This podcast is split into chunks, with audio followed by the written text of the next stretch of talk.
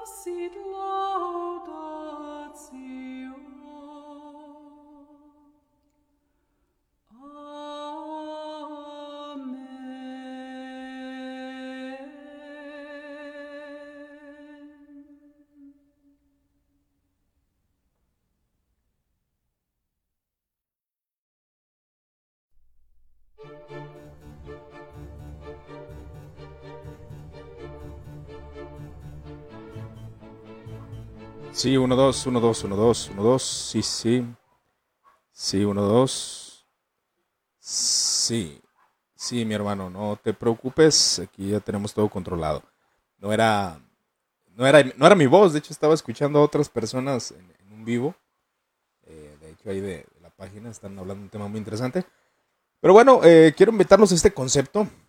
Igual puede que sea un concepto interesante, puede que no. Eh, igual me gustaría que me confirmen si ya se escucha mi voz con claridad, eh, si no hay ningún ruido. Bueno, a lo mejor van a escuchar algún ruido por ahí porque está el ventilador prendido, pero eh, bueno, esta, esta conversación se tiende como un pequeño proyecto. Eh, vamos a hacer una conversación nocturna. No sé cuánto dure, probablemente puede que nos aventemos mucho tiempo, puede que no. Igual eh, son audios que se suben al canal de YouTube, hay personas que se están conectando a este vivo y les agradezco que estén ahí disfrutando, pues ahora sí que es su viernes, gracias a Dios, ya es una semana que terminamos. Y sería bueno eh, tenderlo a una plática, una plática que creo que eh, pues nos atañe a todos, es acerca del paidobautismo. ¿Y por qué nace esta, esta plática? ¿Por qué este tema? Porque un hermano lo eligió. Eh, de hecho, hice un post eh, mencionando que si de qué tema querían que hablara, eh, discutiera en una, en una plática el viernes en la noche, Igual eh, pueden participar, pueden participar de esta plática. Cualquiera de ustedes que quiera agregar un comentario, eh, puede ponerlo ahí. O hasta participar, ¿por qué no? En el audio en vivo, ¿verdad? Ya igual lo podemos hacer de alguna forma. Pero el paidobautismo fue el, fue el tema que, más este, eh, tuvo likes, que pues realmente no, no, hubo mucha interacción en la publicación, pero de igual forma pues me basé a los likes que tenía este, este comentario de un hermano de Carlos Menchaca, que fue el que comentó que le gustaría que habláramos del tema del paidobautismo. Y creo que es un tema muy interesante, muy interesante, ¿por qué? Porque si hablamos de historicidad, si hablamos en el tiempo en que la iglesia mantuvo, se puede decir así, hubo más, eh, fue una práctica constante, pues realmente eh, es el paidobautismo. ¿Sí? ¿A qué voy con esto? De que, bueno, Aquí la problemática es de que los que son credobautistas, eh, pues obviamente mencionan que su postura es la bíblica, pero históricamente el paidobautismo ha sido la posición de la iglesia. Históricamente, ahora, eh, no estoy avalando que el paidobautismo sea la doctrina bíblica, pero es muy interesante conocer el paidobautismo y sus diferentes posturas. Eh, por ahí preguntaba un hermano ¿Qué confesiones cristianas abrazan el paidobautismo? Uf, hermano, estamos hablando de anglicanos, ortodoxos, católicos, metodistas, presbiterianos, luteranos y diferentes iglesias coptas, iglesias armenias, iglesias egipcias, iglesias, uh, etcétera, ¿no? Estamos hablando de una infinidad de iglesias eh, la mayoría de la cristiandad abraza el paidobautismo, la, la mayoría, pero cada uno abraza desde un concepto diferente. Como muchos sabemos, eh, la Iglesia Católica Romana, eh, en sus discusiones teológicas, ahora no, no voy a tocar cuando se empieza esta postura o los padres de la Iglesia, suele ser difícil interpretarlos referente al bautismo, muchas veces por los sesgos que se pueden tener al leer un autor y creer que el bautismo lo crea de cierta forma. Eh, Hace mucho había escuchado unos hermanos hablando del calvinismo sacramental. Y es muy importante que conozcamos el, el calvinismo sacramental. ¿Por qué? Porque hay calvinismo, hermanos, aunque usted no lo crea, que afirma que cualquiera que no se bautice no puede ser salvo. Ah, sí, se oye bastante curioso, ¿no? Pero es verdad, eh, porque el calvinismo en, su postura teológica, pues llevó un avance, un avance teológico donde empezaron a, dialogar diferentes, eh, diferentes, ah, eh, diferentes movimientos dentro de la teología reformada y cada uno tenía una postura diferente sobre el sacramento del bautismo. Pero bueno, para entrar de lleno a este tema, el bautismo en la Iglesia Católica. dice lo siguiente el catecismo de la Iglesia Católica. Los bautizados se han, de, han de ser revestidos de Cristo. Gálatas 3:27. Por el Espíritu Santo, el bautismo es un baño que purifica, santifica y justifica, según dice el catecismo de la Iglesia Católica. ¿Cuál es la postura de la Iglesia Católica? Bueno, cuando un niño es bautizado ocurre algo en él y todo, todo tiene que ver con su postura teológica. Porque alguno dice, bueno, es que eso no cuadra. Bueno, no va a cuadrar con tu postura, con la postura calvinista o metodista.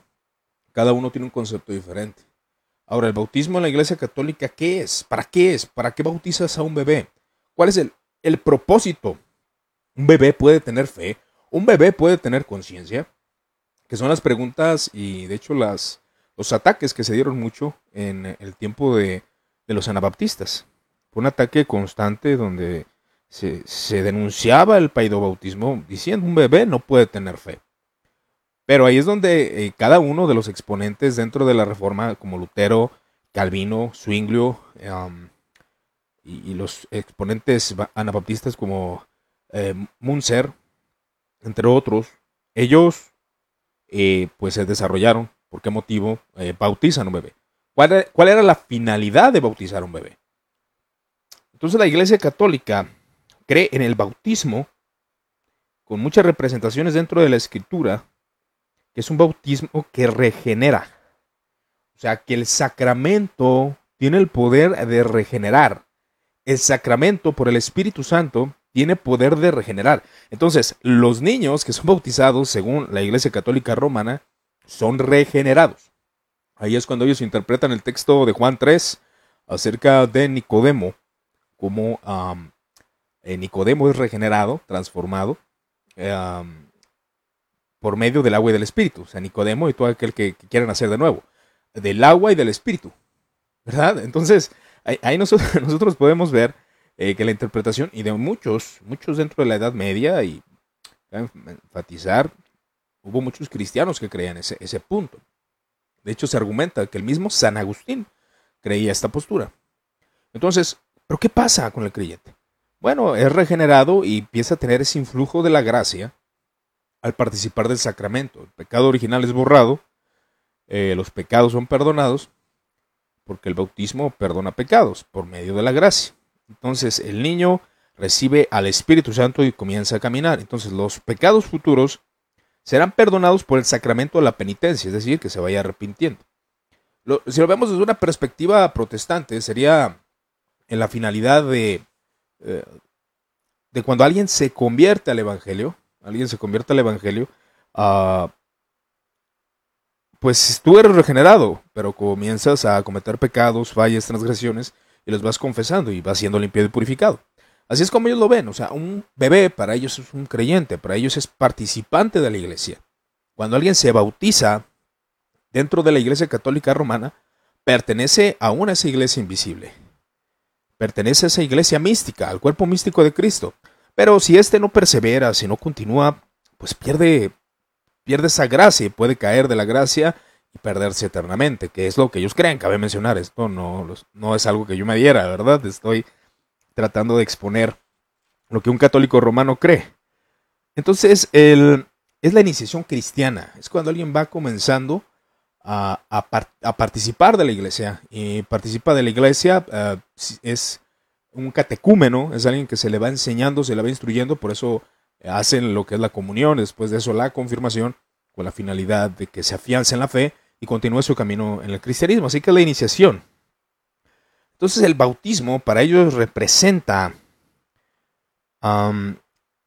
según e, ellos afirman, el Concilio Vaticano II ha restaurado para la iglesia el catecumenado de adultos. E, es decir, que también se bautizan adultos, no solamente se bautizan niños, sino que se bautizan a hombres mayores también. Entonces, eh, el catecúmeno puede ser un bebé y puede ser un adulto y son bautizados. Entonces, la iglesia ha tenido, eh, tiene diferentes formas de llevar a cabo todo esto. ¿no?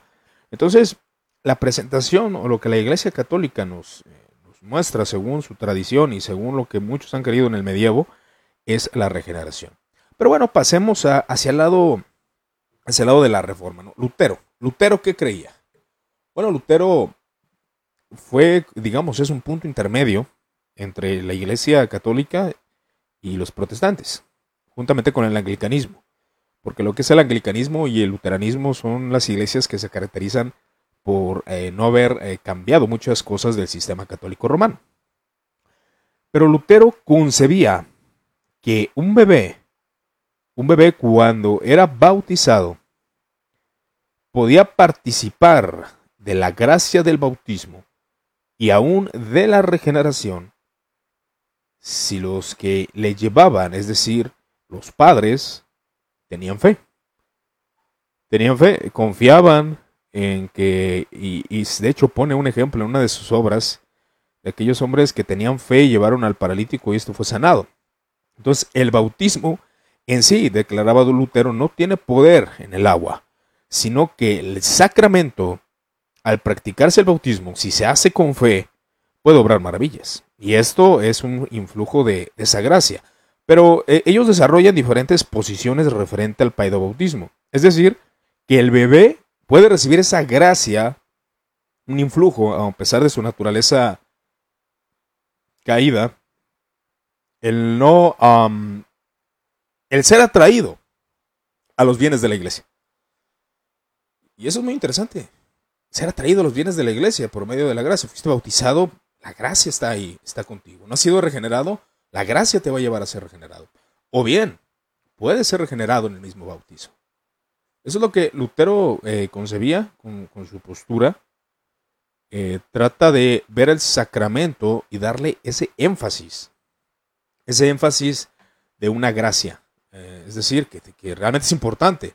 Porque la crítica que hace Lutero a muchos, y de hecho es algo que ocurre comúnmente dentro de las iglesias de ahora de concepción anabaptista, muchos anabaptistas mencionaron que el bautismo no era necesario para salvación. Y no cabe, mencionar que no todos, porque tenemos el caso eh, de, este hombre que fue quemado, muy famoso, dentro de las redes sociales. A ver quién me dice el nombre de él.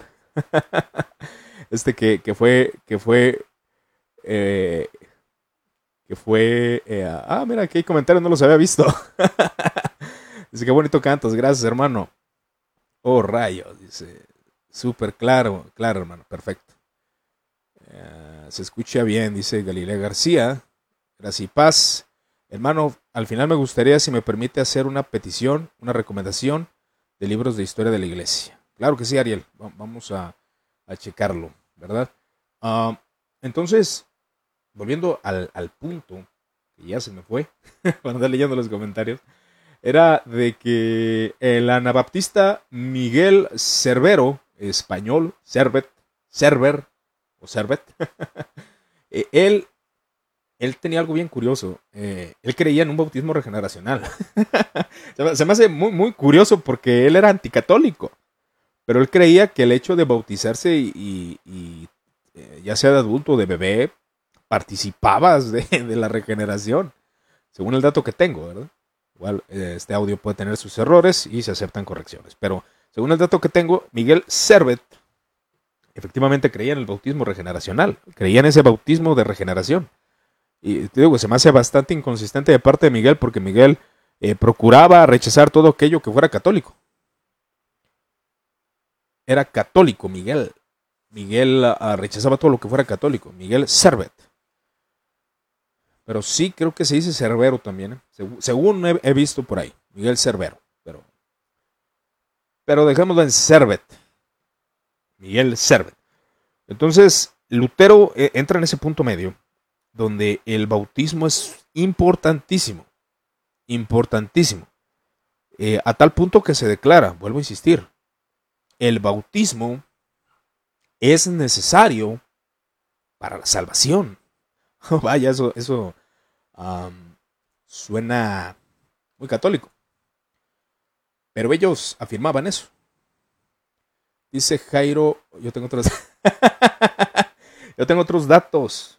Estimado Jairo, saludos, brother. Saludos al, estimado Jairo allá en Estados Unidos, el mexicano que anda, anda allá por Gringolandia. Ya, ya, ya perdió la, ya perdió esa identidad mexicana.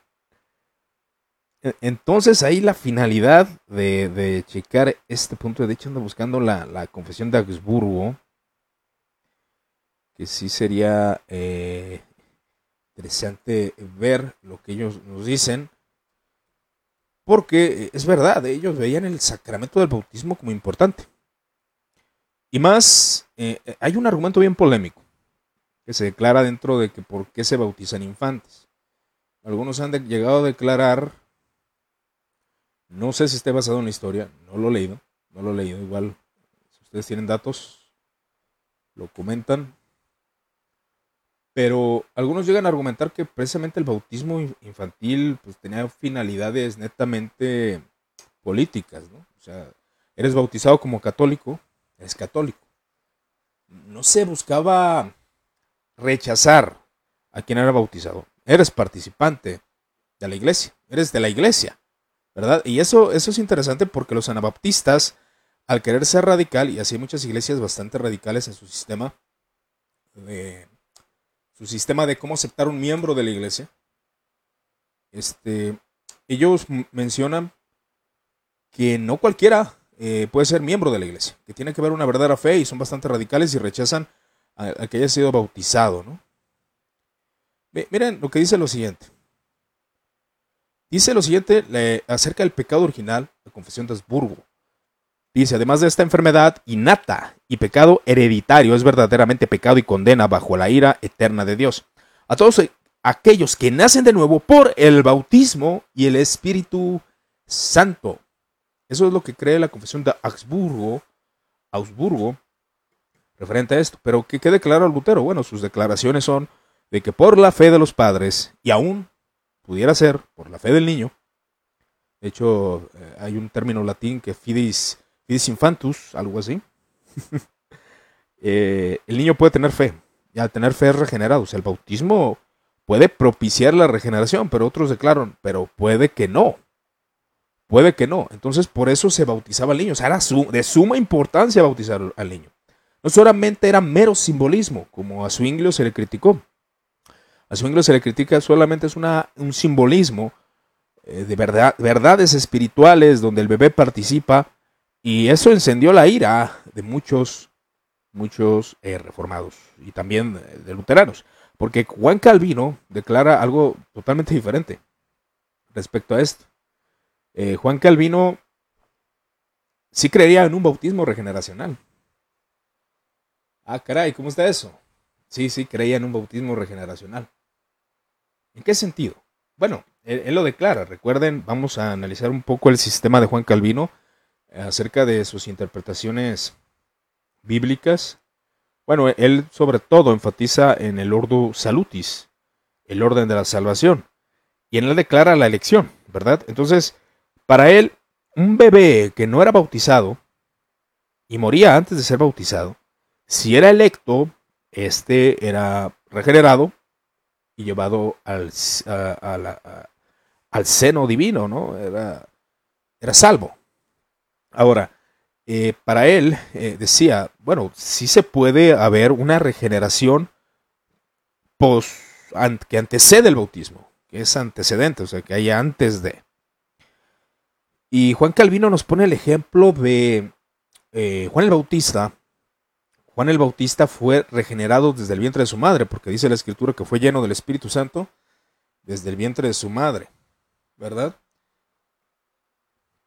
Entonces, ahí él declara que hay una regeneración antes de, antes del bautismo, antes de ser bautizado o participar del sacramento. Pero, pero, pero, también creía que cuando un bebé era bautizado y se participaba de la regeneración, obviamente por medio de la lección, la fe, van vinculadas a todo esto, un bebé podía tener fe, podía ser regenerado, y este eh, ser atraído al seno eclesiástico, hablando desde, desde el punto de vista de los elegidos.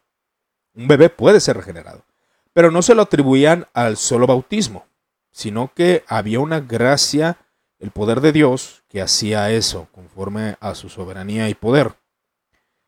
Pero eh, ellos eran muy cuidadosos en no despreciar el sacramento. Por eso Lutero sí le hacía críticas a, a Zwinglio de cómo es posible que lo veas como un mero simbolismo cuando realmente en ese bautismo, por la gracia, se pueden hacer de nuevo. Puede haber ese nuevo nacimiento, un bautismo regeneracional eh, desde, una, desde un punto de vista diferente. Porque la crítica que se le hacía al catolicismo romano era de que, ¿por qué dices que la sencilla agua eh, puede eh, purificar puede purificar y puede regenerar, ¿verdad? Entonces, eh, ahí es donde creo que deberíamos, analizar todos, todas esas posturas dentro de Roma. Los orientales también tienen una posición muy semejante dentro de la Iglesia Católica. Entonces, ahí creo que, hay que, hay que analizar todo esto. Ok, bueno, e, esos serían unos puntos a analizar, ¿no? Sobre, sobre las posturas de estos hombres, de Calvino, de creer que había un bautismo regeneracional. Por eso cuando alguien declaraba, y alguien me estaba explicando una vez acerca de, del calvinismo sacramental, pues sí, hermanos, es que había un bautismo sacramental. O sea, daban mucho énfasis a los sacramentos. Es algo que la iglesia actual no lo hace. No lo hace. los sacramentos me refiero a la cena del Señor y me refiero a la, al bautismo. Entonces, eh, ¿Cuál sería la posición de Lutero? Bueno, Lutero creía en un bautismo regeneracional, sí. ¿Creía que en sí mismo el agua tenía el poder? No. Él creía que por medio de la fe, el bebé y el bautismo podía ser regenerado. Con la participación del bautismo, pero con fe. Ya sea la fe de los padres o la fe del bebé. ¿Verdad? Curioso, pero así lo creía él. Entonces era regenerado. Por eso era de suma importancia. Pero podía que los, fes, los, los, padres no podían tener fe y el bebé aún no podía tener fe y no era regenerado hasta, pero había una gracia que le podía llevar en su tiempo hacia la voluntad divina y creer en el Evangelio. Eh, el caso de Juan Calvino, Juan Calvino eh, le da el énfasis al ordus salutis, pero no rechaza para nada el sacramento. No rechaza para nada el sacramento. Porque sí, lo dice, el bebé puede ser regenerado sin el sacramento. Pero, pero, pero, pero aquí eh, el punto era que también dentro, al momento de, ser ejercido el sacramento, este, puede, puede, puede ser generado. Hay, los amigos que están conectando, si quieren participar, pueden participar de, este audio en vivo. Eh, permítanme un segundo. ¿Alguien tiene alguna pregunta de lo que estoy diciendo? No, no se me vayan a asustar.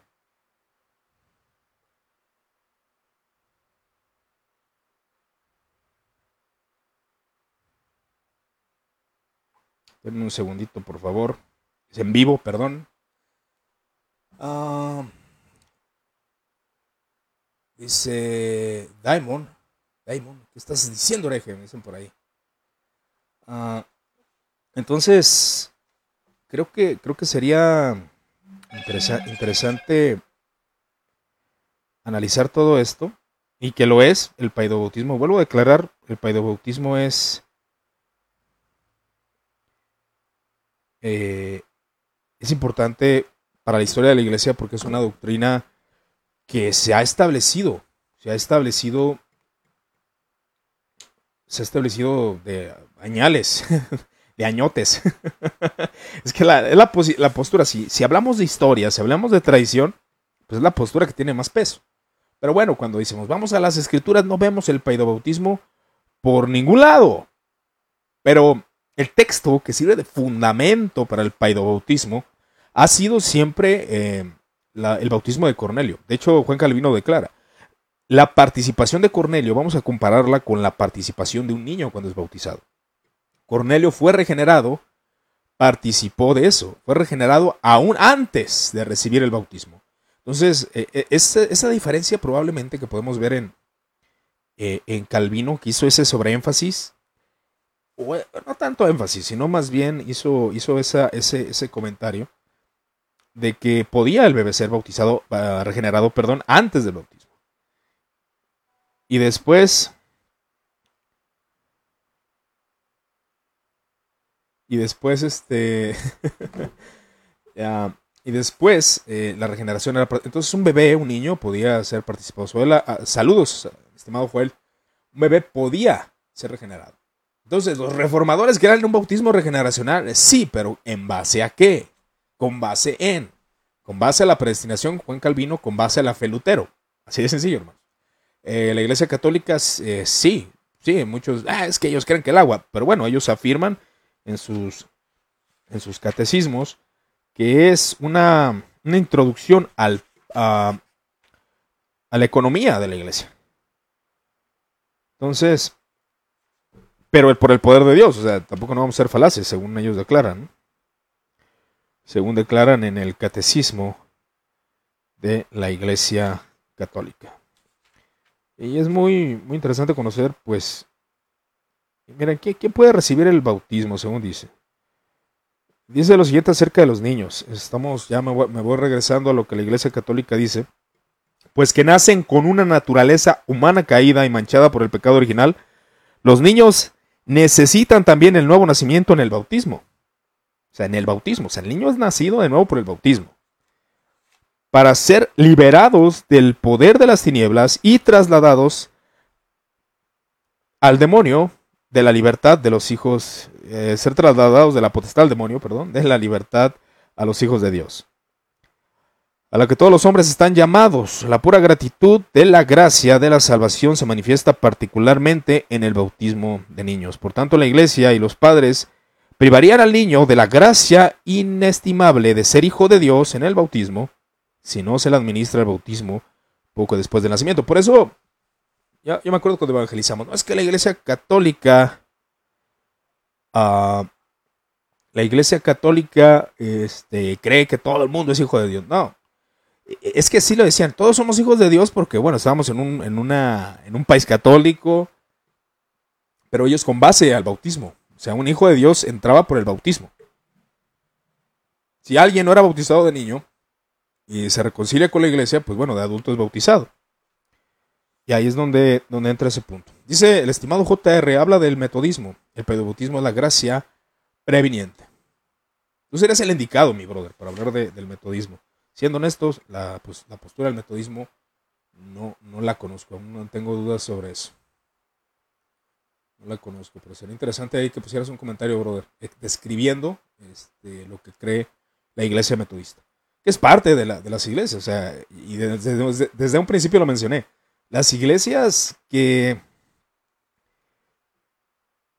que son mayoritarias, pues creen en eso creen en, creen en eso de del paidobautismo. Y sí, podemos decir que iglesias creen en el credobautismo. Bueno, las iglesias que creen en el bautismo son los bautistas, pentecostales y ya.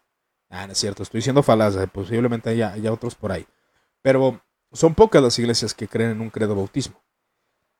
Entonces, volviendo al punto, al punto de partida sobre esto, ¿Qué, creen los presbiterianos? Bueno, vamos a, ver en su confesión, la confesión de Westminster, que trata el punto del bautismo. Dice, el bautismo es un sacramento del Nuevo Testamento, instituido por Jesucristo. No solo para admitir solamente a la persona bautizada, no solo para admitirla al seno de la iglesia. En la iglesia visible, que eso es lo que muchos afirman. Bueno, nomás los bautizaban para pertenecer a la iglesia invisible, pero no. Ellos le dan la facultad al bautismo y aquí es donde viene el efecto del bautismo. ¿Qué es lo que hace el bautismo según la confesión de Westminster? Y, esto fue desarrollado, pues obviamente Zwinglio, se combinó con la postura de Calvino y llegó a esto. Sino también para que sea en ella un signo. Ok, este es un signo, es una marca. Comparándolo, y es lo que Juan Calvino hizo, compara, cuando veamos bautizo, bautizo o bautismo, dice él, compáralo con la circuncisión. Hay que compararlo con la circuncisión. Eh, es el símbolo para que alguien se identifique como cristiano. Sí es un sello, pero es un signo y el sello de pacto de gracia. Aquí entran muchos, muchos puntos que hemos estado hablando, que un bebé puede ser regenerado por medio de, obviamente, de la elección, la fe del niño, pero también, aunque si no es regenerado, el bebé en su tiempo va a, ser admitido en ese pacto de gracia. Y como declaran algunos reformadores, los hijos de los creyentes son santos. Y una declaración más fuerte dicen, son hijos de Dios. Vaya, eso lo dejo a su, a su opinión. Entonces, un sello de pacto de gracia es perteneciente a ese pacto. Ahora está dentro del pacto de los sacramentos, participa, para que por medio de los sacramentos, de la predicación y de todo, en su tiempo, por medio de la gracia divina, eh, conforme al tiempo de la elección, este sea injertado en el cuerpo de Cristo. Y dice la confesión de haber sido injertado en Cristo de la regeneración. es un signo y es un pacto, es un signo y es un sello. El signo es una señal, el sello es de que sí está participando activamente del Espíritu Santo y puede regenerar en ese momento, o bien eh, después participar de la regeneración y de la remisión de pecados y de su entrega a Dios mediante Cristo Jesús, para andar en una vida nueva. El sacramento, por institución del propio Jesucristo, debe continuar en la iglesia hasta el fin del mundo. Este sacramento debe usarse con agua, con la persona debe ser bautizada en nombre del Padre, del Hijo, del Espíritu Santo, para que sea un bautismo legítimo. Y aquí es donde entraban todas estas discusiones sobre si la Iglesia Católica, eh, yo fui bautizado en la Iglesia Católica y ellos decían, no hay necesidad eh, de participar del bautismo nuevamente, porque ya fuiste. El sacramento no, no, no, no pierde validez por haber sido impartido por un sacerdote católico, decían ellos. No lo pierde, porque si fuera así, imagínense, siglos, años, sí, bueno, años, años, años, años de la iglesia, eh, pues no hubiera salvación, no hubiera la virtud del sacramento. Entonces los reformadores instituyen eso. O sea, no hay un rebautismo. Fuiste bautizado en la iglesia católica, ya no es necesario bautizarte. Pero ahí es donde eh, los anabaptistas sí, sí tratan, sí tratan ese, ese punto. Y dice Daniel, ¿y los niños bautizados de qué adultos, ah, perdón, los niños bautizados de, que de adultos al morir fueron al infierno, pues bueno, ahí sería que no participaron, no, no, no participaron, o sea, eh, eh, es decir, que fueron rebeldes a la gracia, eh, atribuyendo la responsabilidad del hombre, entonces no fueron regenerados. Ahora, cabe mencionar que la postura de los reformadores era de que puede ser regenerado en el bautismo y, o no puede ser bautizado en el, regenerado en el bautismo. O sea, esa es una postura. O sea, había la posibilidad, bueno, eso lo digo con mis palabras, ellos no lo dirían así. Ellos trataban de ser muy cuidadosos a la hora de hablar de un sacramento, porque sí le tenían en suma importancia. Y es algo que se ha perdido en la iglesia moderna de hoy. No sé de qué iglesias vengan ustedes, pero al menos en mi experiencia, no lo digo para atacar, no creo que todas las iglesias de cierto corte sean así. Yo creo que sería falaz. Es el error más grande que podemos cometer, generalizar, ¿no? Pero mm, la verdad es de que se ha perdido en muchas iglesias modernas, hablando ya de mm, hablar de denominaciones, tal vez carismáticas, aún pentecostales, no todas, no todas, yo he conocido iglesias pentecostales que tienen en suma importancia los sacramentos, pero a veces no es tanto porque no lo digan, sino porque no lo hacen. Participan de la cena del Señor cada una vez al año. Y ellos tal vez eh, intentan eh, justificar su doctrina con decir que no hay una ley explícita en la escritura de cuándo debe celebrarse eh, la Santa Cena. Y bueno, algunos argumentarán, bueno, es evidente que la cena la celebraban siempre los cristianos cuando se reunían. Pero alguno argumenta con historia y dice, bueno, cuando eran perseguidos no siempre la celebraban. Y bueno, y es un debate interminable. Pero se ha perdido el valor de los sacramentos. Y yo creo que algo que nos puede enseñar eh, lo que podemos ver dentro de estas denominaciones eclesiásticas es a valorizar esos sacramentos, sacro mandamiento. Sacro mandamiento. Es un sacro mandamiento. Ahora, eh, en el punto de vista de, de, la Iglesia Católica, obviamente la Iglesia Católica tiene más sacramentos. Son siete, si no me equivoco. Y bueno, ahí nos hablan los sacramentos de la perspectiva perspectiva tardía medieval, ¿no? Que ellos declaraban que era un signo de la gracia de Dios, gratia, y una forma invisible. Es decir, se podía ver la gracia de manera era como una como para que el ojo humano entienda el momento del bautismo, estoy hablando de la postura medieval, que el ojo entienda lo que está ocurriendo. Nosotros los seres humanos tenemos que entender por medio de la vista. O sea, Dios es tan sabio que, que por algo, por algo lo, lo, pregona, ¿no? por algo lo, lo, dice. De que los sacramentos son elementos para la vista. Y nosotros nos emocionamos con la vista. No me va a dejar mentir, hermano. Vamos a tratar de, de ser realistas, de ver nuestra naturaleza humana. Nos emocionamos con ver. Cuando vemos una, una buena obra de arte, nos emocionamos.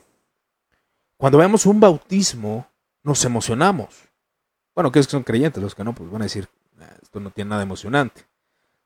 Cuando vemos la cena del Señor y, vemos la liturgia de manera impresionante, nos emocionamos. ¿No? Eso es una realidad. Entonces, algo que, que esta teología se encarga desde el punto de vista medieval y aún dentro de la teología reformada, es un signo que podemos ver pero está ocurriendo algo de forma invisible. Que claro, esto se apega más, un poco más, yo digo un 100% a la teología católica, un 90, 70% a la iglesia reformada. ¿Por qué? Porque ya lo expliqué. No siempre ocurría un bautismo regeneracional. No siempre.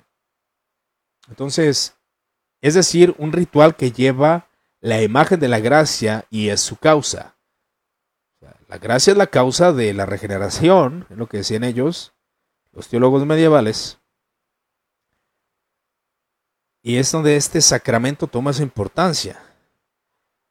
El sacramento comunica lo que la gracia significa. ¿Verdad? Entonces, cuando alguien es bautizado, pues ya eh, hay una gracia que está efectuándose. Ahora, ¿qué, qué podemos eh, mencionar acerca de aquellos que son credo, credo bautistas y lo ven como un mero simbolismo. Bueno, ellos podrían argumentar a favor, ¿verdad? Pero ahorita estamos viendo el bautismo, ¿verdad? Todos los teólogos medievales buscaron eh, no ser donatistas, es decir, eh, que el sacramento no era tan válido. El donatismo es algo importante, algo que yo creo que debemos de considerar dentro de la iglesia y la historia de la iglesia. El donatismo es aquella postura, hablando del año 300, año 400, que duró demasiado tiempo, que la eficacia del sacramento dependía de la autoridad del sacerdote o del obispo. ¿Verdad? Entonces, um, entonces ya, está viendo aquí un comentario, dice, en lo general, ¿quiénes son paidobautistas? O sea, ya mencionó que a católicos romanos, iglesia ortodoxa, ¿quién más para no ir? Ah, no es cierto. ah, pues la mayoría de la cristiandad, presbiterianos, luteranos, anglicanos. Uh, ¿Quién más, hermanos? ¿Quién más abraza ahí la, el paidobautismo? Es la, es, la, es la postura mayoritaria dentro de la cristiandad. Ahora, no, no, no estoy avalando el pedobautismo porque, bueno, ya, eh, pues un servidor es querido bautista. Pero creo que es importante conocerla, conocer esta postura, ¿verdad? ¿Qué significado tiene? Sobre todo en el presbiterianismo, que es participación el pacto, al pacto de gracia los hijos de los padres cristianos eran admitidos a este pacto de gracia. Para que en su tiempo se les revelara la luz del Evangelio. Pero bueno, volviendo al punto ahí de los donatistas, eh, ellos creían eso, creían que eh, pues un cristiano que recibía el sacramento de un sacerdote inmoral no era útil. No era... Entonces no son presbiterianos, brother. Dice Daniel, los presbiterianos de mi ciudad no practican el bautismo. Eso sí está bien raro. Está bien raro, brother, eso, ¿eh? Muy raro. No practican el paidobautismo. Sí, eso sí se me hace muy raro. Pero, pues, ¿qué les digo, hermanos? Hay presbiterianos unicitarios. Creo que hay, hay una mezcla ya de, de, diferentes posturas, ¿verdad? Pero bueno, al menos los históricos, ¿no? Todos los donatistas decían que si alguien era bautizado por un eh, sacerdote inmoral, el sacramento no tenía poder. Pero la iglesia eh, condena eso como herejía y dice, no, la virtud del sacramento no importa a quién la esté dando, mientras sea un sacerdote ordenado, eh, entonces está teniendo la falla. Exactamente, Juan, no están siendo confesionales. Esa es la verdad, o sea, no se están apegando a su historicidad, ni a su, como si me dijeran un católico que no cree en el bautismo de infantes ni regeneracional. No es católico, no es católico romano. Dice Joel, ¿el paidobautismo se considera una doctrina principal o secundaria? Híjole, hermano, pues si te lees a Calvino en sus institutos, en la parte del bautismo, para él era de suma importancia. Para él era primaria. De hecho, aquellos que son credobautistas decía que eran motivados por el diablo, refiriéndose a los anabautistas, ¿verdad? Pero sí, de hecho aquí tengo el libro, permítame, y le doy lectura en unos momentos que lo vean textualmente, para que no digan que yo les estoy inventando hay asuntos medio raros, no hermanos, estoy tratando de ser honesto. Este, Juan Calvino, la institución de la religión cristiana. Si me preguntas a mí, yo lo vería de, de manera secundaria. Si me preguntas a mí, ¿verdad? Pero no sé, hermanos, ¿qué opinan los que están conectados en el vivo? Me gustaría que pusieran sus comentarios, que participaran. Denme un segundo. Estoy buscando aquí el comentario. Está en la página, bueno, comienza en la página 1028 de la edición de la institución de la religión cristiana. Eh, no es el libro grande, es el que viene en dos tomos, blanco. Y vamos a ir a la página 1043. 1043. Me agarré el tomo 1. Me equivoqué de tomo. Ah, ok. Bueno, eh, Calvino declaraba eso. Entonces ahí para él es, es una importancia. Venga el momento de los libros. libros de historia de la iglesia, ya, ya he recomendado por ahí unos. Que hay más, ¿verdad? Pero pues yo menciono los mismos porque son los que leí los que frecuento, ¿no? Historia de la iglesia de Justo González, la verdad es buenísimo. Muy bueno ese libro, ¿eh? muy bueno. Este es un libro grande, no le había dedicado tiempo, ahorita le estoy dedicando tiempo, la verdad es un librazo, se los recomiendo rotundamente, eh, cómprenlo, ténganlo en su, estante de libros. La historia de la iglesia de Justo L. González es el mejor libro, uno de los mejores libros. Pero también Pablo Adeiros tiene su libro de la historia de la iglesia. Y también es sumamente recomendable. Norman P. Tanner también es recomendable. Eh, ya, ya he mencionado. Es un libro muy pequeño, pero es muy recomendable porque te da un panorama acerca de los concilios. Los concilios de la iglesia y los concilios ecuménicos de Huisepe, no recuerdo bien su nombre, pero se, se apellida Wisepe. Es importante porque es el ingreso al pueblo del pacto. Sí, según los presbiterianos. No sé, Esteban, si seas presbiteriano. ¿Verdad? Entonces ahí es donde, donde están las vicisitudes ¿no? de, ver esto como mero simbolismo o como precisamente que entres al pacto. Y más, como acabo de leer en la confesión de la Iglesia Católica, si, no bautizas a un niño, no le estás haciendo partícipe de la iglesia, no le estás, no le estás permitiendo ser hijo de Dios. Entonces, para un católico es de suma importancia, se da de primer orden. ¿Se fijan? Y, los que ya eh, han sido credobautistas y que lo ven como mero simbolismo, ya lo ven de segunda orden. Entonces va a depender de eso. Va a depender a quién le preguntes. Digo, yo no, yo no puedo generalizar, yo soy un sencillo cristiano que simplemente está conversando con ustedes, pero o sea, no, podemos generalizar, todo depende porque uno, uno, uno, probando, probando. No me digas eso, mi amado hermano, ya me está emocionando que hable y hable y no. No sé si ya se escucha bien y qué. ¿Puedes confirmar, por favor, brother?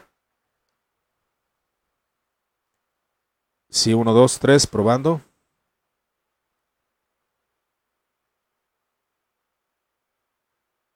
Ah, ok, perfecto. Qué bueno.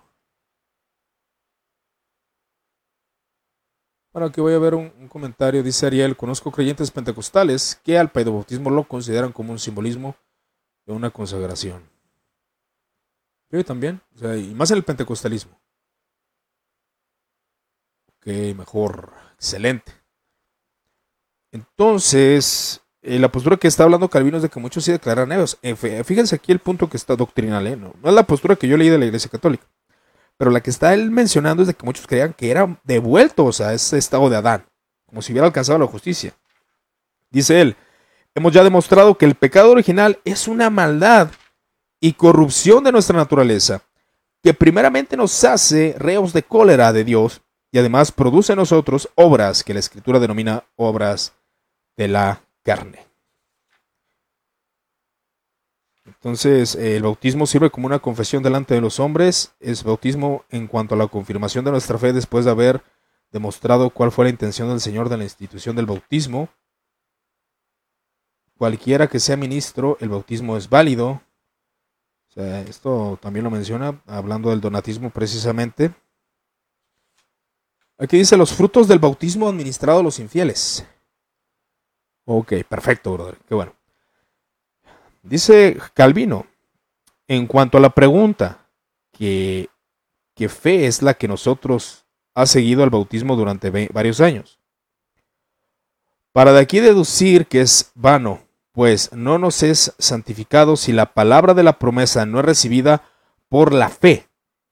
Respondemos que ciertamente por largos años hemos estado ciegos y que no hemos aceptado la promesa que se nos hacía en el bautismo. Es decir, no creímos, pero que la promesa, ah, por haberla hecho Dios, ha permanecido siempre constante y firme y verdadera. O sea, es una confirmación de la promesa de Dios. De que va a ser regenerado en algún momento al escuchar la palabra, al ser elegido, entre otros detalles. Eh, bueno, es la doctrina de Calvino. Ahí es donde tratamos de, de ver esto, ¿no? Porque aunque todos los hombres sean constantes, eh, sean mentirosos y pérfidos, y pérfidos, perdón. No por ello deja Dios de ser veraz. Y aunque todos estuvieran perdidos y condenados, Jesucristo sigue siendo la salvación. O sea, hablando de que el bautismo ha sido mal visto, que el bautismo, la eficacia del bautismo ha sido corrompida, pero por la incredulidad del hombre, admitimos pues que el bautismo no nos ha servido de nada. Y durante aquel tiempo, puesto que la promesa que él nos hacía, no la creímos. Por ahora, cuando por la misericordia de Dios comenzamos a volver nosotros, condenamos nuestra ceguera y dureza de corazón de haber sido durante tanto tiempo ingratos a su gran bondad. O sea, participar del bautismo. Se trataba de, de, enfatizar que ese bautismo no lo creíamos, por eso no tenía eficacia. Pero cuando creímos en él, tratamos de, buscar el bautismo de niños es muy acuerdo con la institución de Jesucristo y la naturaleza del signo, ¿verdad? Ahí es donde ya empieza él a explicar todo esto, y etcétera, etcétera. Ahí precisamente en este capítulo es donde viene, pero no quiero leer tanto. Es donde viene lo que dice um, Juan Calvino, que pues aquellos que rechazan el bautismo infantil, este, pues viene siendo, ah, pues movido por el demonio. Así que credo bautistas, según Juan Calvino, ya saben qué piensa de ustedes. Dice, el bautismo se tiene que sostener por medio de una teología pactual, incluyendo el Antiguo Testamento dentro de la doctrina, precisamente. Precisamente lo que Juan Calvino declara. Y la teología del pacto es muy importante para el presbiteriano y aún para el bautista. ¿Verdad? Eh, la teología del pacto nos habla de esa participación, de las promesas de Dios. Por eso el ser participante del bautismo es sumamente necesario porque se está avalando la promesa de Dios, el signo que puede dar esas gracias, esa virtud, participar de la iglesia visible, participar de la iglesia invisible, conforme a la elección y la soberanía y el, arrepentimiento y la fe del hombre. ¿Verdad? Claro, eso, eso es muy interesante, pero sí, efectivamente la teología de Juan Calvino está basada en su concepto del pacto, la teología del pacto presbiteriana, que se le conoce por ahí. Es decir, que los pactos de la promesa lo que Dios promete, las ordenanzas que Dios demanda al pueblo de Israel, demandaba la circuncisión. Esas son las demandas del pacto. ¿Y cuáles son las demandas del pacto del Nuevo Testamento? Parte de las demandas del pacto es el bautismo, bautismo eh, ya sea la teología del pacto a los niños, son consagrados a Dios. Ahora en las iglesias pentecostales, las iglesias pentecostales, las iglesias pentecostales, aquí era un marco, ya, anda diciendo. Dice, los credobautistas son del demonio. A ver, a ver, repórtense los credobautistas de este audio. Entonces ahí, está, ahí está la, la, cuestión, ¿no? Los sacramentos que la iglesia abraza. El bautismo de los judíos, eh, la inmersión no está ordenada, por eso ya se empieza a comentar con la, la aspersión. De hecho, esto lo menciona Charles Hodge eh, acerca de la um, aspersión de los niños. Entonces bautizar equivale a lavar, no necesariamente a sumergir. Bueno, es lo que él declara conforme a sus estudios, ¿verdad? Aquí puede haber diferencias y algún experto en griego puede declarar algo.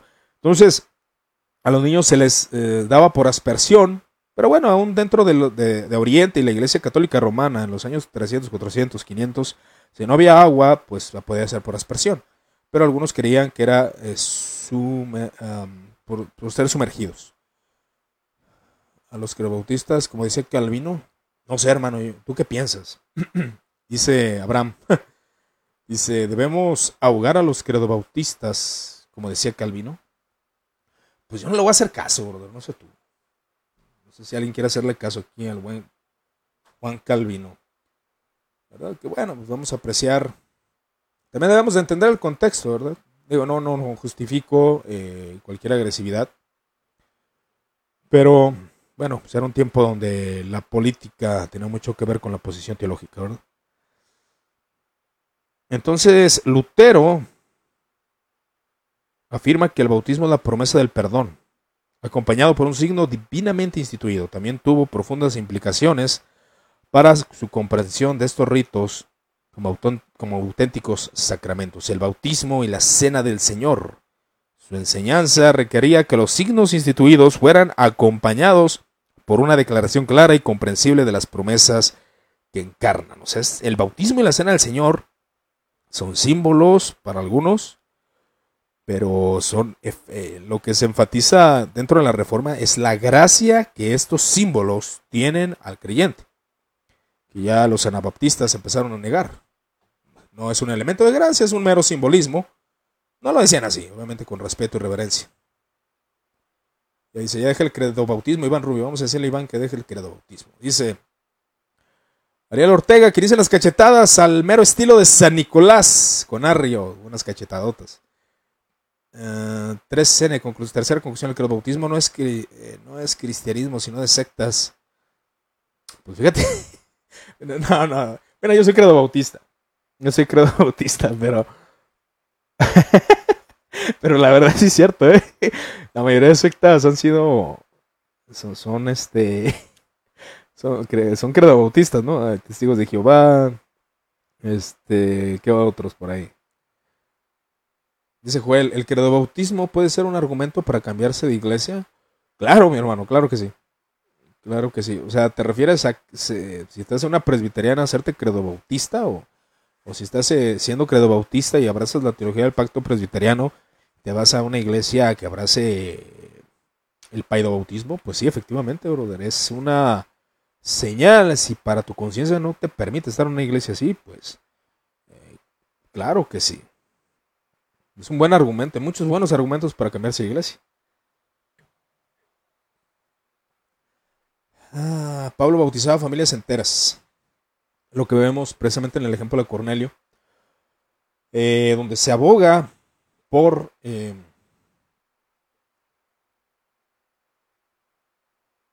este, donde se aboga eh, que, son, bautizados los niños. Dice los hijos de Cornelio. Bueno, yo no veo que diga las edades, pero pues, algunos dicen los bebés de Cornelio. Sería bueno ver todo eso, ¿no? Dice, así que eres bautista, ya confesó que más prueba queremos, blasfemia. Vamos a quemarlo, este hereje. Es broma, hermanos, es broma. Entonces, volviendo aquí al punto de partida, punto de partida inicial de los artículos, el artículo de la confesión belga. Vamos a ver otra confesión. La confesión belga dice, creemos que nuestro buen Dios, atento a nuestra rudeza y flaqueza, nos ha ordenado los sacramentos para sellarnos sus promesas y para ser prendas de buena voluntad y gracia, es decir, efectúan gracia. ¿Qué es esto que dan gracia? Te ayudan, te estimulan, te ayudan a vivir en santidad, crece el entendimiento, vas caminando al participar del sacramento a la cena del Señor. O sea, tienen poder. Es lo que la teología reformada trata de, mencionar y es algo que es muy positivo. Entonces es el poder de Dios hacia nosotros, la gracia de Dios hacia nosotros. Y también para alimentar y mantener nuestra fe, los cuales unió a la palabra del Evangelio para presentar mejor a nuestros sentidos externos. Y fíjense, esta, esta frase es muy interesante porque, como decía aquí Pablo, Pablo, perdón, Abraham. Si fue Abraham el que preguntó. No, me fijé, a ver, un segundo.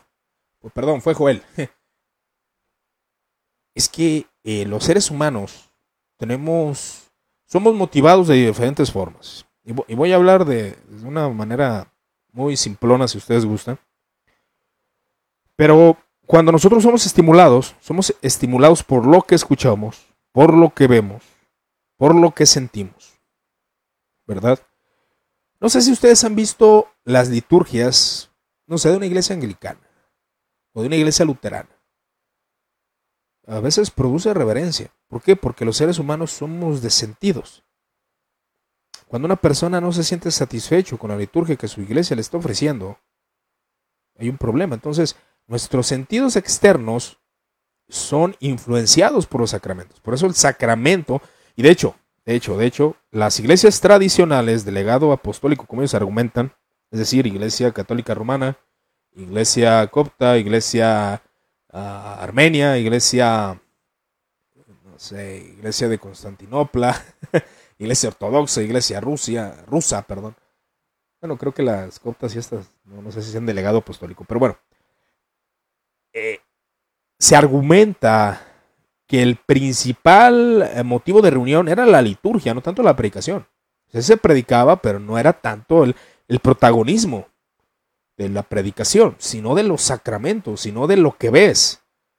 Es decir, y sigue siendo hasta nuestros tiempos, estas iglesias históricas siguen manteniendo lo que se conoce como lo visual. Entonces, ¿qué, ¿a qué voy con todo esto? Bueno, el bautizar a un bebé es una evidencia de que ese bebé se le está consagrando, está participando de esa gracia, está siendo parte del pueblo del pacto, el bebé puede tener fe, según algunos reformadores, y si es elegido y predestinado puede ser regenerado.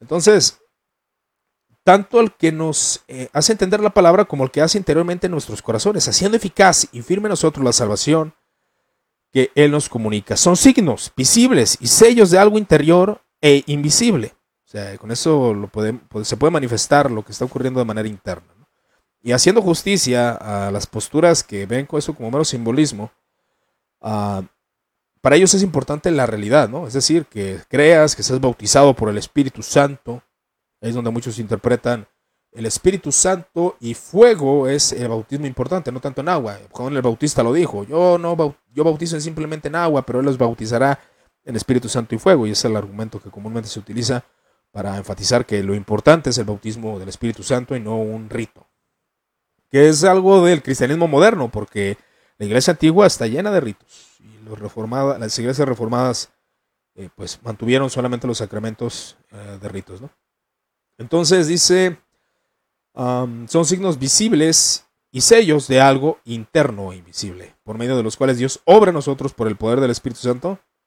Así pues las señales no son vanas ni vacías, para engañarnos, porque Jesucristo es verdad sin el cual ellas no sería absolutamente nada. Además, nos contentamos con el número de sacramentos que Cristo, nuestro Maestro, nos ha ordenado, los cuales son el bautismo y la cena del Señor. Decía Lutero, eh, los demás sacramentos que la Iglesia Católica tiene son buenos.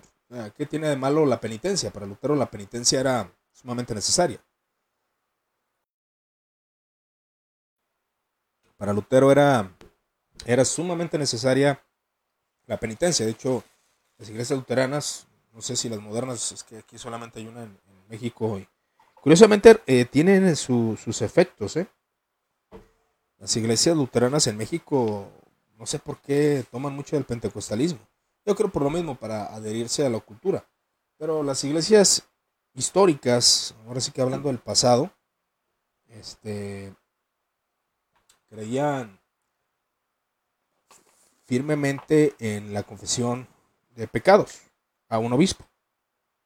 No que el obispo tuviera poder, sino que el obispo, eh, por medio de su llamado, de su, vestidura, pues podía llevarte al Evangelio. Y te, eh, te de tus pecados. Entonces, Lutero decía, los, los demás sacramentos, matrimonio, este, la confesión, la, la confirmación, todos son buenos, son buenos elementos, pero no, son sacramentos, este, no los podemos llamar así, ¿verdad? El simple hecho que Jesucristo pues, no los llamó así.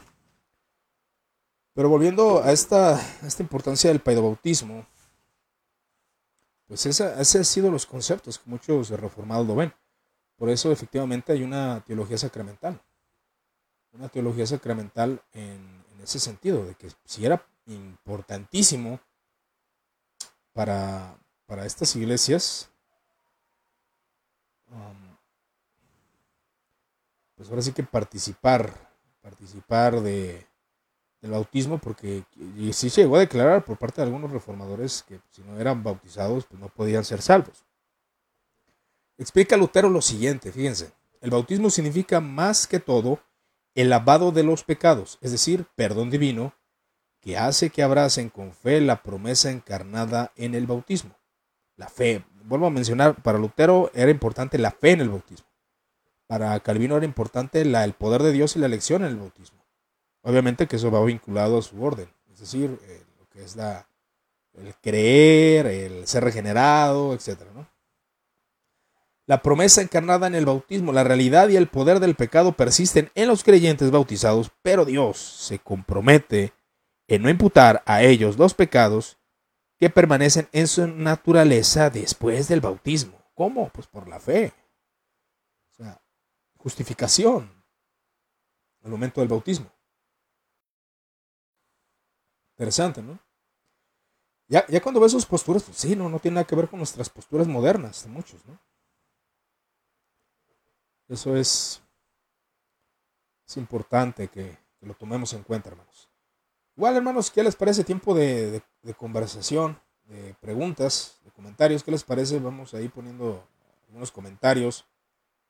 Póngalos, vamos a leerlos. ¿Qué opinan ustedes? ¿Qué opinión tienen? ¿Qué les parece? ¿En qué no están de acuerdo? ¿Cuántos credobautistas hay en este audio? ¿Cuántos paidobautistas hay en este audio? Gustaría saber lo que le parece. Por favor, ponga ahí su comentario para saber quién está por ahí.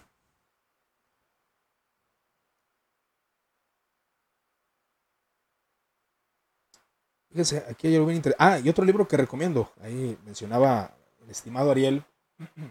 Un apartado de, de bautismo. Y ahí toca precisamente lo que estoy diciendo. Para que usted, usted quiere conocer bien esa, esas, eh, esas posturas.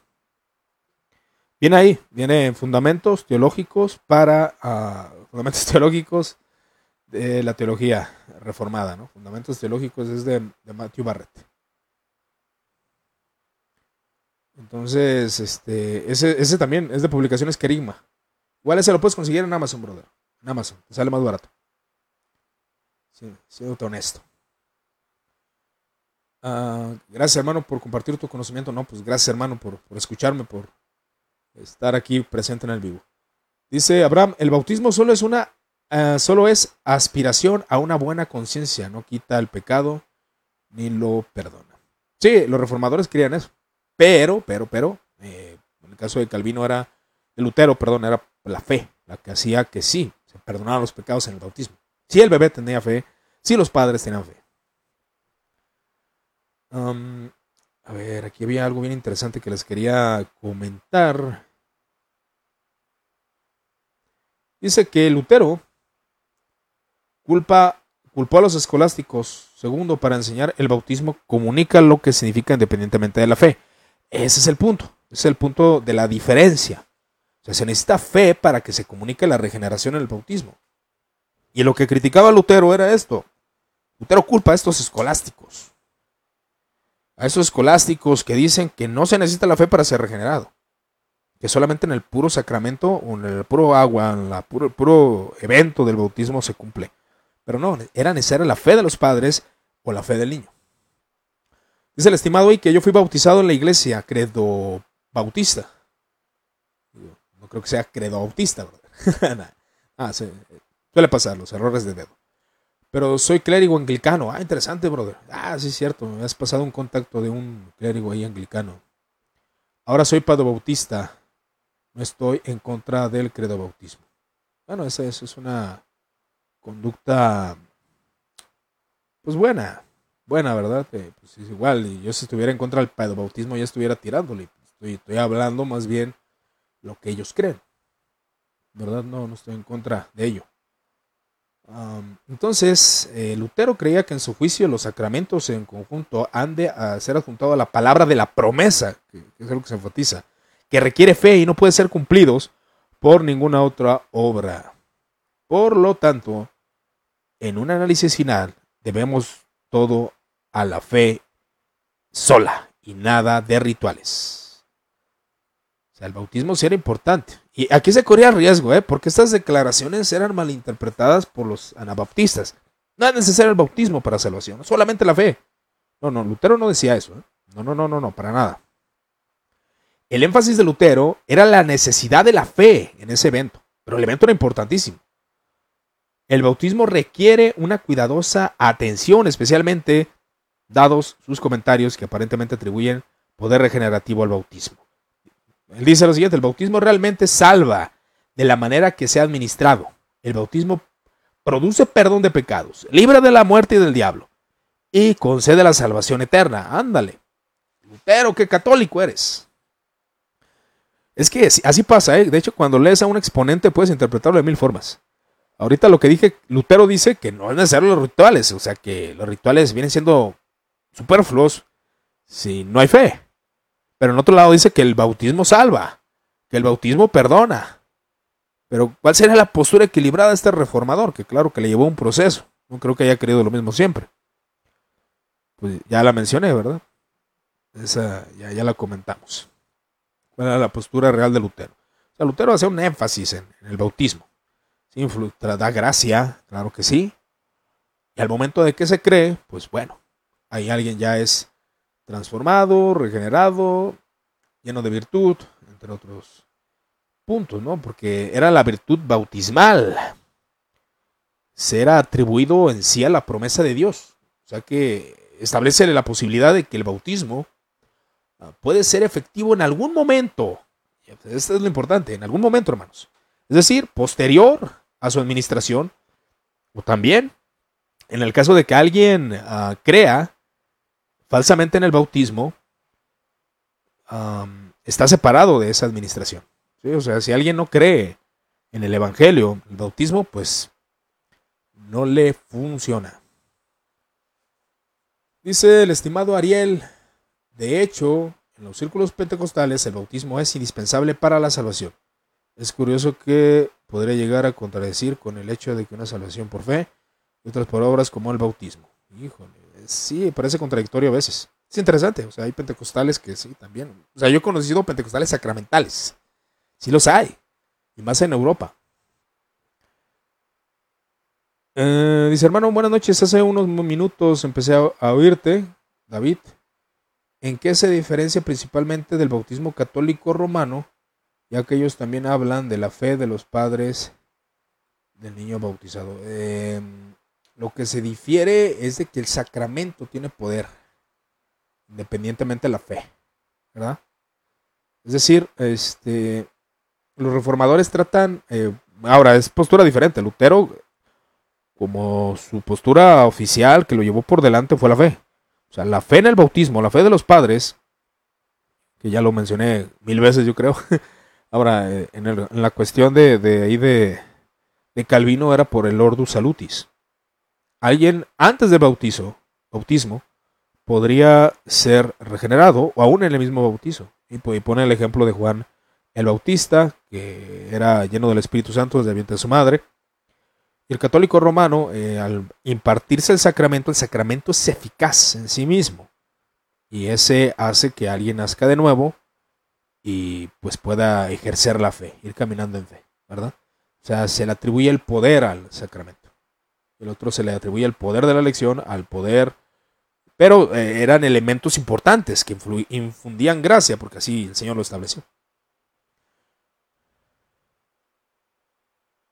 El bautismo no es necesario para salvación, pero todo salvo debe ser, estar bautizado. Se oye bien la frase, pero ahí sacada de contexto puede causar problemas. Pero sí, sí cierto, sí cierto. Es un elemento, dice. Y Lutero y Calvino sí lo creían. O sea, el no bautizado, pues no podía ser salvo. Y bueno, esa es parte de lo que se cree, ¿no? Y Zwinglio,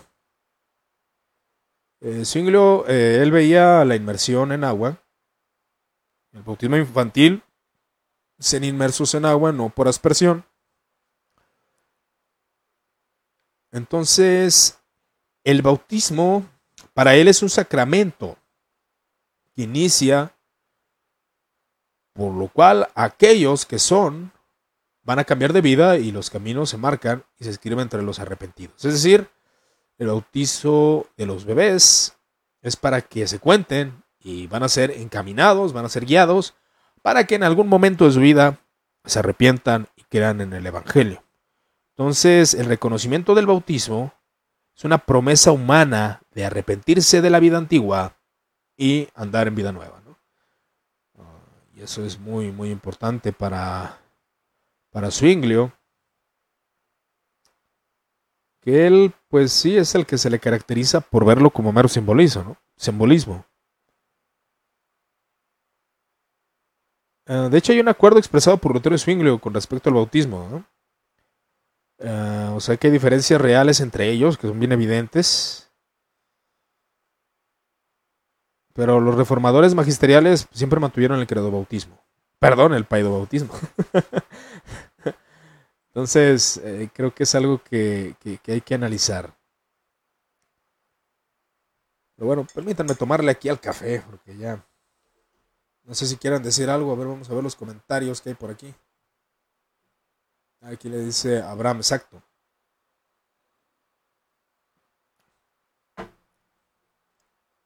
Tomar café en esta noche. No sé si mañana trabajan, hermanos. Yo no, por eso me tomé la libertad pues de hacer este vivo. Mañana es sábado, descansamos. Hay que aprovechar el día, porque llega el día del Señor y vamos a, la iglesia.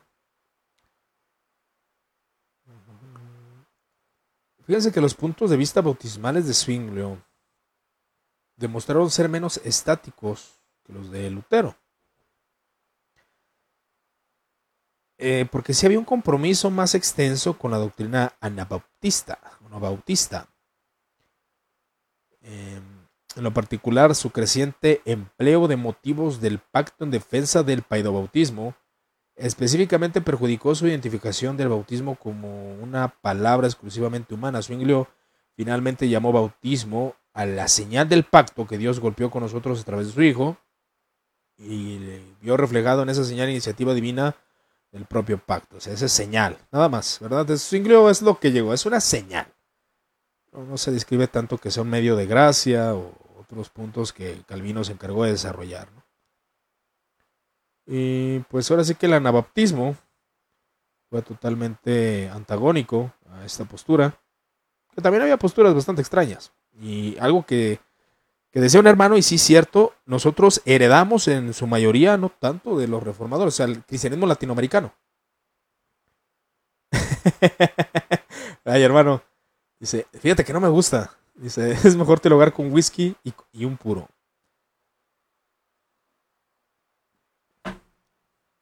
Tabaco. Eh, ¿Quién fumaba de los reformadores? Bueno, creo que no, no.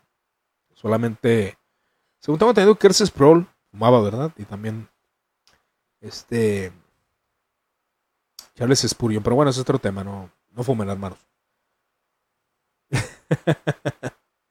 Dice, dice David, sí, sácalo, dice. bueno, volviendo aquí al punto de todo esto, eh, pues sí, había un antagonismo, había diferencias, porque lo que es el anabautismo se caracteriza por, por, ser credo bautistas, entre otros detalles. Ok.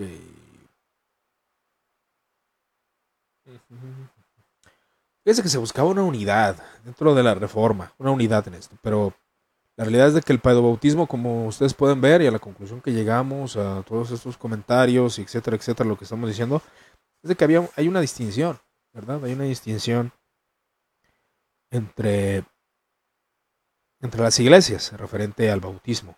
Pero algo que sí es cierto es de que sí le daban mucho, mucho énfasis a, estos sacramentos, ¿no? Y es cosa que hoy no se hace. No, no se hace.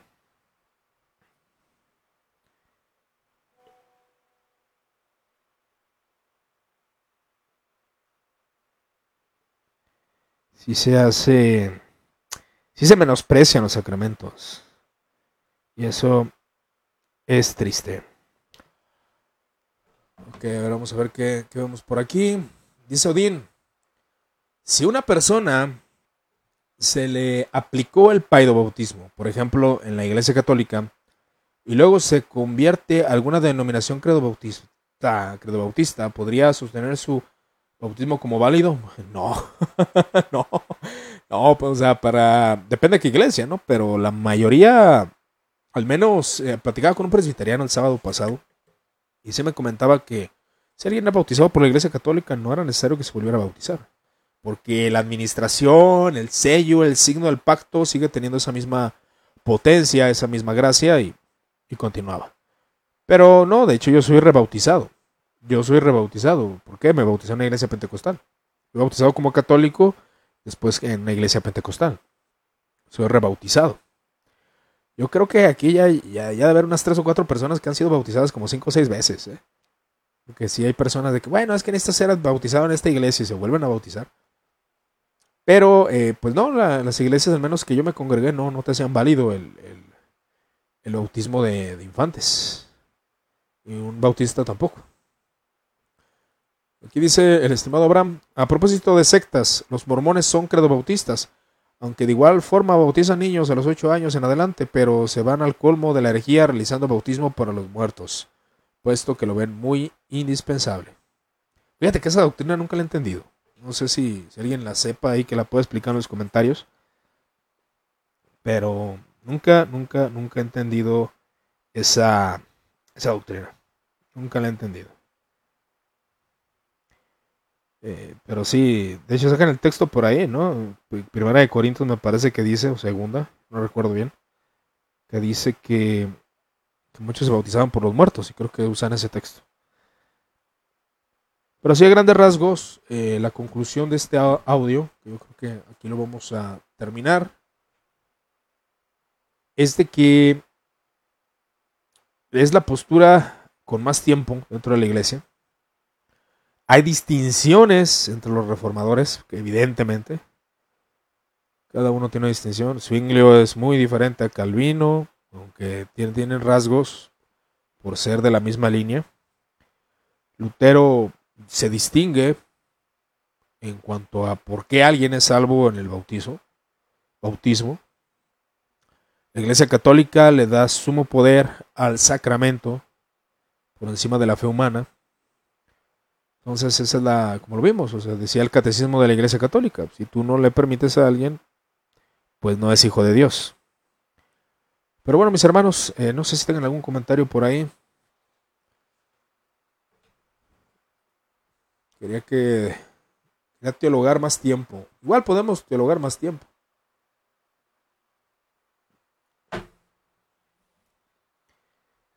Es un tema muy interesante. Y más en los tiempos de la patrística, ¿eh? también es algo que... Ahora, en los padres de la iglesia, creo que podemos analizarlo, y de hecho yo creo que va a ser un análisis podemos hacer un análisis de, las posturas de los padres de la iglesia.